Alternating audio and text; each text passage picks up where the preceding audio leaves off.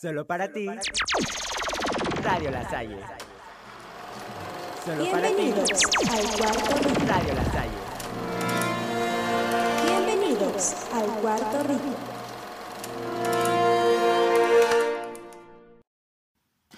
Muy buenos días, gente. Yo soy David Turner. Aquí estamos en el Cuarto Rico y estamos en- con el mejor tema del momento, que es de México.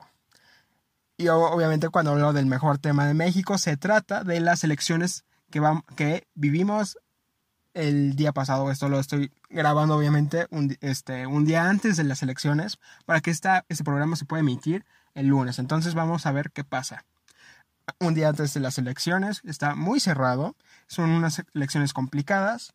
Y como se dice, como seguramente ya han escuchado, que son las elecciones más grandes de la historia. Y esto no es porque un, un subnormal dijo que eran las más grandes y así se- dijo, sino porque resultó que el 2021 se entrelazaron, bueno, se empapelaron, se puede decir así, se empapelaron muchas candidaturas, muchas, muchos votos, y por lo que se va a tratar de, de que se trate de las elecciones más grandes que se ha vivido México, porque se juntaron muchos candidatos pa- para escoger. Bueno, esto hay, hay mucho, se renuevan las diputaciones federales, la- las estatales, y también lo importante es que va a haber, este, se va a cambiar de gobernador en 15 estados del país. Entonces, vamos a ver este, quiénes lideran las encuestas eh, en gobernadores y después en diputados federales, que eso también es bastante importante, pero el problema es que diputados federales no podemos ir uno por uno, si nos tardaríamos aquí este, todo el día para enlistar los candidatos. Entonces, vamos a ver eh, de los estados y después vamos a hacer un, un vista, una vista general de las diputaciones federales. Bueno, el Infobae, que eh, en, varias, varias fuentes es casi exactamente lo mismo que el Infobae, pero aquí se junta la información.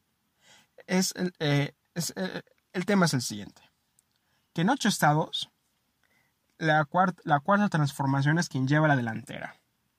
Pero, y, la, este, y dice, sin embargo, en algunos de ellos la ventaja es mínima y podrían caer en la oposición. ¿Qué se trata de esto? Que la cuarta transformación lleva la ventaja, pero las encuestas funcionan de una manera que la, la gente no entiende. Entonces, vamos a recapitular, cómo- recapitular y inform- e informar de qué se tratan las encuestas.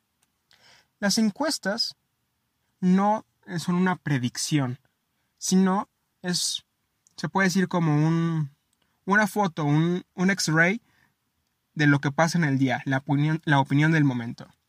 Por ejemplo, si yo hiciera una encuesta el lunes, la encuesta es el lunes, la encuesta revela la información del lunes, no revela la información que va a ser el, eh, el día de las elecciones, que es el domingo. En esos cinco días pueden pasar varias cosas. Obviamente iba a estar cerrada porque es menos de una semana, pero las, las encuestas son como un, un flash de la información que presenta el momento. Además, ese flash no es certero, porque la gente a veces te miente. No, no, la gente no es honesta contigo. Tal, tal vez no conoce quién va a votar el domingo. Entonces puede decir o no sé o, o dice por otro. Todas las encuestas es una aproximación de lo que se va a pensar que se va a vivir en el día de las encuestas. Pero se puede resumir que es un flash de la información del, del momento del día en que se hizo la encuesta. Entonces, vamos a ver qué pasa cuando se recapitulan muchas de estas encuestas para ver una, para tener un- una vista general, una vista más informada de lo que podría suceder el domingo y quién podría ganar eh, en las elecciones. Bueno, empezamos con la gobernatura de Baja California. Baja California la lidera eh, la candidata de Morena, PT y PVM, es el PVM, que se llama María del Pilar Ávila.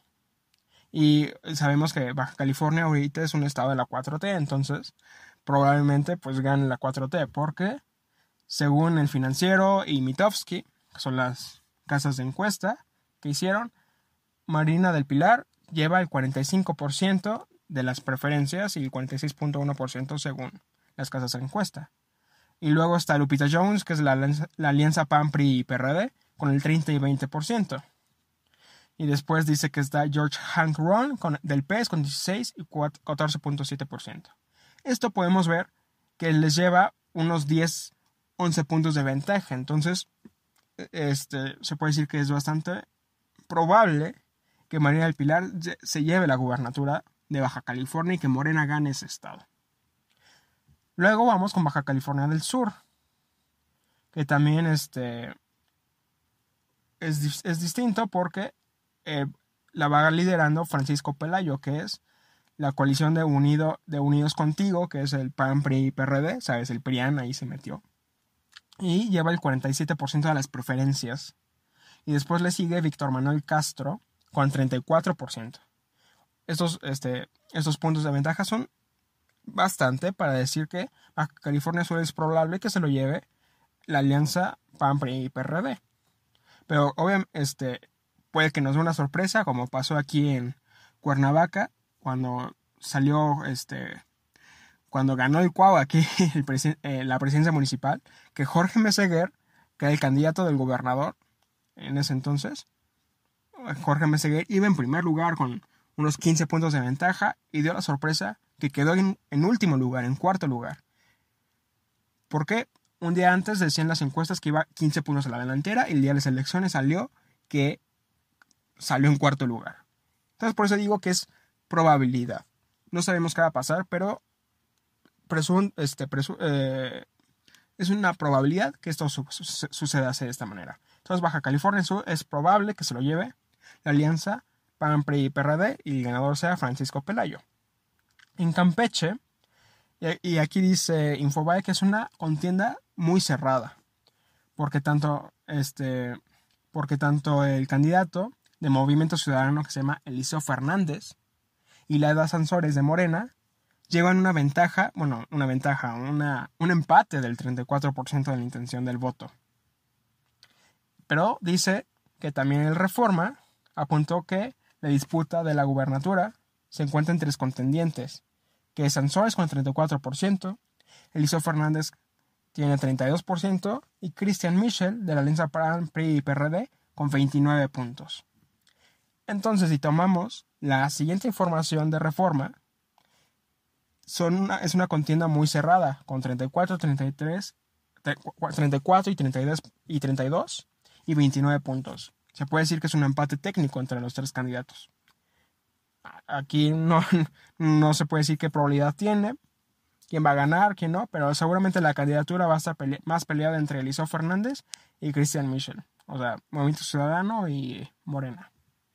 En Colima, en Colima que ese, ese estado nadie lo conoce. No, yo, nadie que conozca ha ido a Colima, pero la candidata de Indira Vizcaína, que es de Morena, va con el 41% de las preferencias. Y le sigue PAMBRE y PRD con 30%. Aquí es 11 puntos de ventaja, que es bastante. Probablemente se lo lleve Morena. Chihuahua, que es el Chihuahua, es Chihuahua, Chihuahua. Bueno, el financiero y el reforma dicen que Maru Campos, que es, que es panista, va a ganar con el 43 y 38% de, la, de las elecciones electorales. Y también le sigue el morenista Juan Carlos Loera con 39 y 37. Esto también es muy cerrado. O sea, se puede, son casi empates técnicos. Y además, este, Graciela Ortiz, que iba muy abajo en las encuestas, que era del PRI, o sea, que era, o sea, sabemos que en Chihuahua el PRI se cayó por completo por los excelentes gobernadores que tuvo Chihuahua eh, gracias al PRI. Bueno, gracias a Ortiz, que iba muy abajo en las encuestas del PRI, le dijo, bueno, declinó a Maru Campos, le dijo que, le dijo a sus tres gatos que lo apoyan que votaran por Maru Campos. Eso le va a ayudar a Maru Campos a, a ganar la elección si sigue con esta ventaja. Bueno, en Guerrero no es una sorpresa que en Guerrero siempre escogen a los a los más ya saben, aquí como igual que en Morelos. Bueno, eh, aquí dice que la hija de Félix Salgado Macedonio, Evelyn Salgado, lleva este, la, la delantera con el 45%. Pero aquí el Reforma dice que el candidato del PRI, Mario Moreno, lleva el 44% de las preferencias. es probable que esta también esté muy peleada en el día de las elecciones. Y no, y puede ser una sorpresa que, que el PRI se lleve la elección en Guerrero. Pero yo voy a dar mi, mi, ya sabes, mi, pues, ¿cómo se dice? Mi decepción de que Guerrero se lo va a llevar el, Morena, obviamente. O sea, ¿qué voy a decir? Bueno, Michoacán, Michoacán, dice que hay un empate técnico con Carlos Herrera Tello, que es la alianza PAN-PRI-PRD, y Alfredo Ramírez Bedoya de la alianza Morena y PT, que les dan un empate técnico del 44% y del 43% más o menos. Ese es un empate. Entonces no podemos saber. Aquí, aquí no sabemos quién va a ganar ni quién no. No hay ni una probabilidad. Es un empate técnico. Es, y este empate técnico se debe que hay fallas. Bueno, como ya dijimos, ya es que las encuestas son un flashazo. Puede haber varios errores que es este, no se le pregunta a la gente más indicada o mintió la gente, ¿sabes? Entonces, es por eso es un empate técnico, aunque hay una diferencia. Bueno, Nayarit. Nayarit dice que va ganando el, morenista Miguel Ángel Navarro con una ventaja de 15 puntos por, este, sobre Gloria Núñez, que es de la alianza Va por México, que sabemos que es el PAN y el PRD, con el 31%. Que claramente podemos ver que pues, Moreno se la va a ganar, Nuevo León. Y este es Nuevo León. Aquí vamos a hacer un, un stop porque quiero hablar de, de Nuevo León. Nuevo León, desde que cacharon a, a que la de Morena estaba en, Nueva York haciendo sus tonterías con, pues sabes, con clubes, clubes secretos de trata de gente, estas cosas. Ella que era de Morena iba en primer lugar y Samuel García en último. Samuel García, para mí, tiene, ha tenido la, la mejor campaña de estas elecciones. Como de cuarto lugar se fue al primer lugar por ganar, y le ganó todos esos votos a Morena, se los dio a Movimiento Ciudadano. Eso fue maravilloso para Samuel García. Dice que Samuel García, de Movimiento Ciudadano, Movimiento Ciudadano se hizo un partido muy fuerte en estas elecciones, que está contendiendo por estado, ya por estados, no por diputaciones federales, sino por estados. Que Samuel García le robó todos los, los votos de Morena y se puso en primer lugar y probablemente gane, con el 37% de las preferencias electorales. Y el segundo lugar, que es este, que es de Adrián de la Garza, tiene un 29%. Ahí está. O sea, probablemente se lo lleven aquí Movimiento Ciudadano, Samuel García. Bueno, vemos que Querétaro, Querétaro es un bastión del PAN, entonces se lo va a llevar Mauricio Curi, que es el este es panista, ¿sabes? Es un estado que pues le sabe, sabe todo, entonces casi siempre se PRI del PAN y no saben con los casos de los otros partidos. Perdón por decirlo así, pero la verdad. Bueno, y el rival más cercano es la, la morenista Celia Maya con el 27%. Aquí, esto, es, esto sí te puedo decir que va a ganar Mauricio Curi porque le lleva la mitad de, la mitad de ventaja el, el panista. Y aparte Querétaro tiene una historia del PRI PAN siempre. Bueno, en, Son, en Sonora va ganando Alfonso Durazo. El, no, no, no, ni voy a hablar de este tema de Alfonso Durazo que va ganando en, en Sonora. Pero nada voy a decir que este, no, está tan, no está tan cer está bastante cerrada la elección. Bueno, en Sinaloa es Rubén Rocha, que es del morenista, 46%, que está arriba del candidato Mario Zamora de PAN, y PRD. San Luis Potosí. Bueno, San, este, San Luis Potosí aquí dice que va entre César Octavio Pedrosa, que es de Alianza Va por México, y Ricardo Gallardo, del Partido Verde y PT, que es un empate técnico del 40 y 30% de, de, de intención de voto. Tlaxcala, ¿qué es esto? Tlaxcala, bueno, Tlaxcala lo va, lo va ganando Morena con, una, con 50% de la elección de, de voto. Y 10 puntos más abajo dice que está la alianza PAN, PRI, PRD, con el 48%. Y terminamos con Zacatecas, que Zacatecas, Zacatecas, Zacatecas, lo va liderando David Monreal, hermano de Ricardo Monreal. Estos dos personajes son maravillosos. Son. Deberían de. No sé, ya saben.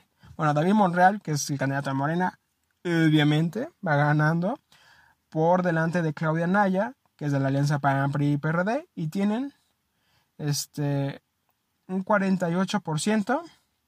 Y, y la posición, o sea, eh, esta señora Claudia, el 43. Entonces, dice que en, ambas, en ambos casos puede dar una sorpresa que ella gane, pero es probablemente que se lo lleve David Monreal. Y que se lo lleve David Monreal sería un hit para López Obrador. Bueno, entonces, ¿qué va a pasar? Seguramente son 15 gubernaturas. Seguramente, así lo vamos a decir, mitad se las lleve Morena, mitad la oposición. Que es, una sorpresa, sí o no. Ahí están las, ahí están las encuestas y ahora vamos a hablar de las diputaciones federales. Bueno, diputaciones federales. ¿Qué es lo que vamos es, qué es lo más importante de, las, de las próximas elecciones de que se va a vivir el domingo? ¿Por qué? Porque las diputaciones federales son las que están haciendo que López Obrador haga lo que quiera. En, lo que necesitan un, este, un contrapeso. Y lo que estamos viendo es que sí va a haber un contrapeso en las próximas elecciones. Morena va a volver a ganar este, muchos asientos, pero se está diciendo que en las, en las encuestas que no va a volver a obtener mayoría este, en la Cámara. Y si no obtiene mayoría en la Cámara no va a poder pasar las legislaciones que el presidente necesita. Entonces, si eso pasa, sería sano para la nación porque habría un contrapeso. Eso es bastante, es, yo diría que increíble que hay una, una oposición porque se hicieron patos mucho tiempo, se logró una alianza con esos partidos para tener una oposición, no sé si la mejor, no, no, no voy a decir la mejor, pero ni la peor, sino que hay una oposición, porque Morena, recordemos que no es un partido. Morena no es un partido, es un movimiento político, es un movimiento social, porque no se está votando a Morena por los candidatos, se está votando por el presidente que está liderando un movimiento social. Entonces, lo que Morena gane en los estados, lo que Morena gane, no representa que la gente le guste esos candidatos, sino que se está uniendo al movimiento social de López Obrador. Y los que, votan por la oposición es que están en contra del movimiento social que lidera López Obrador. Entonces, por eso son tan importantes estas elecciones intermediarias.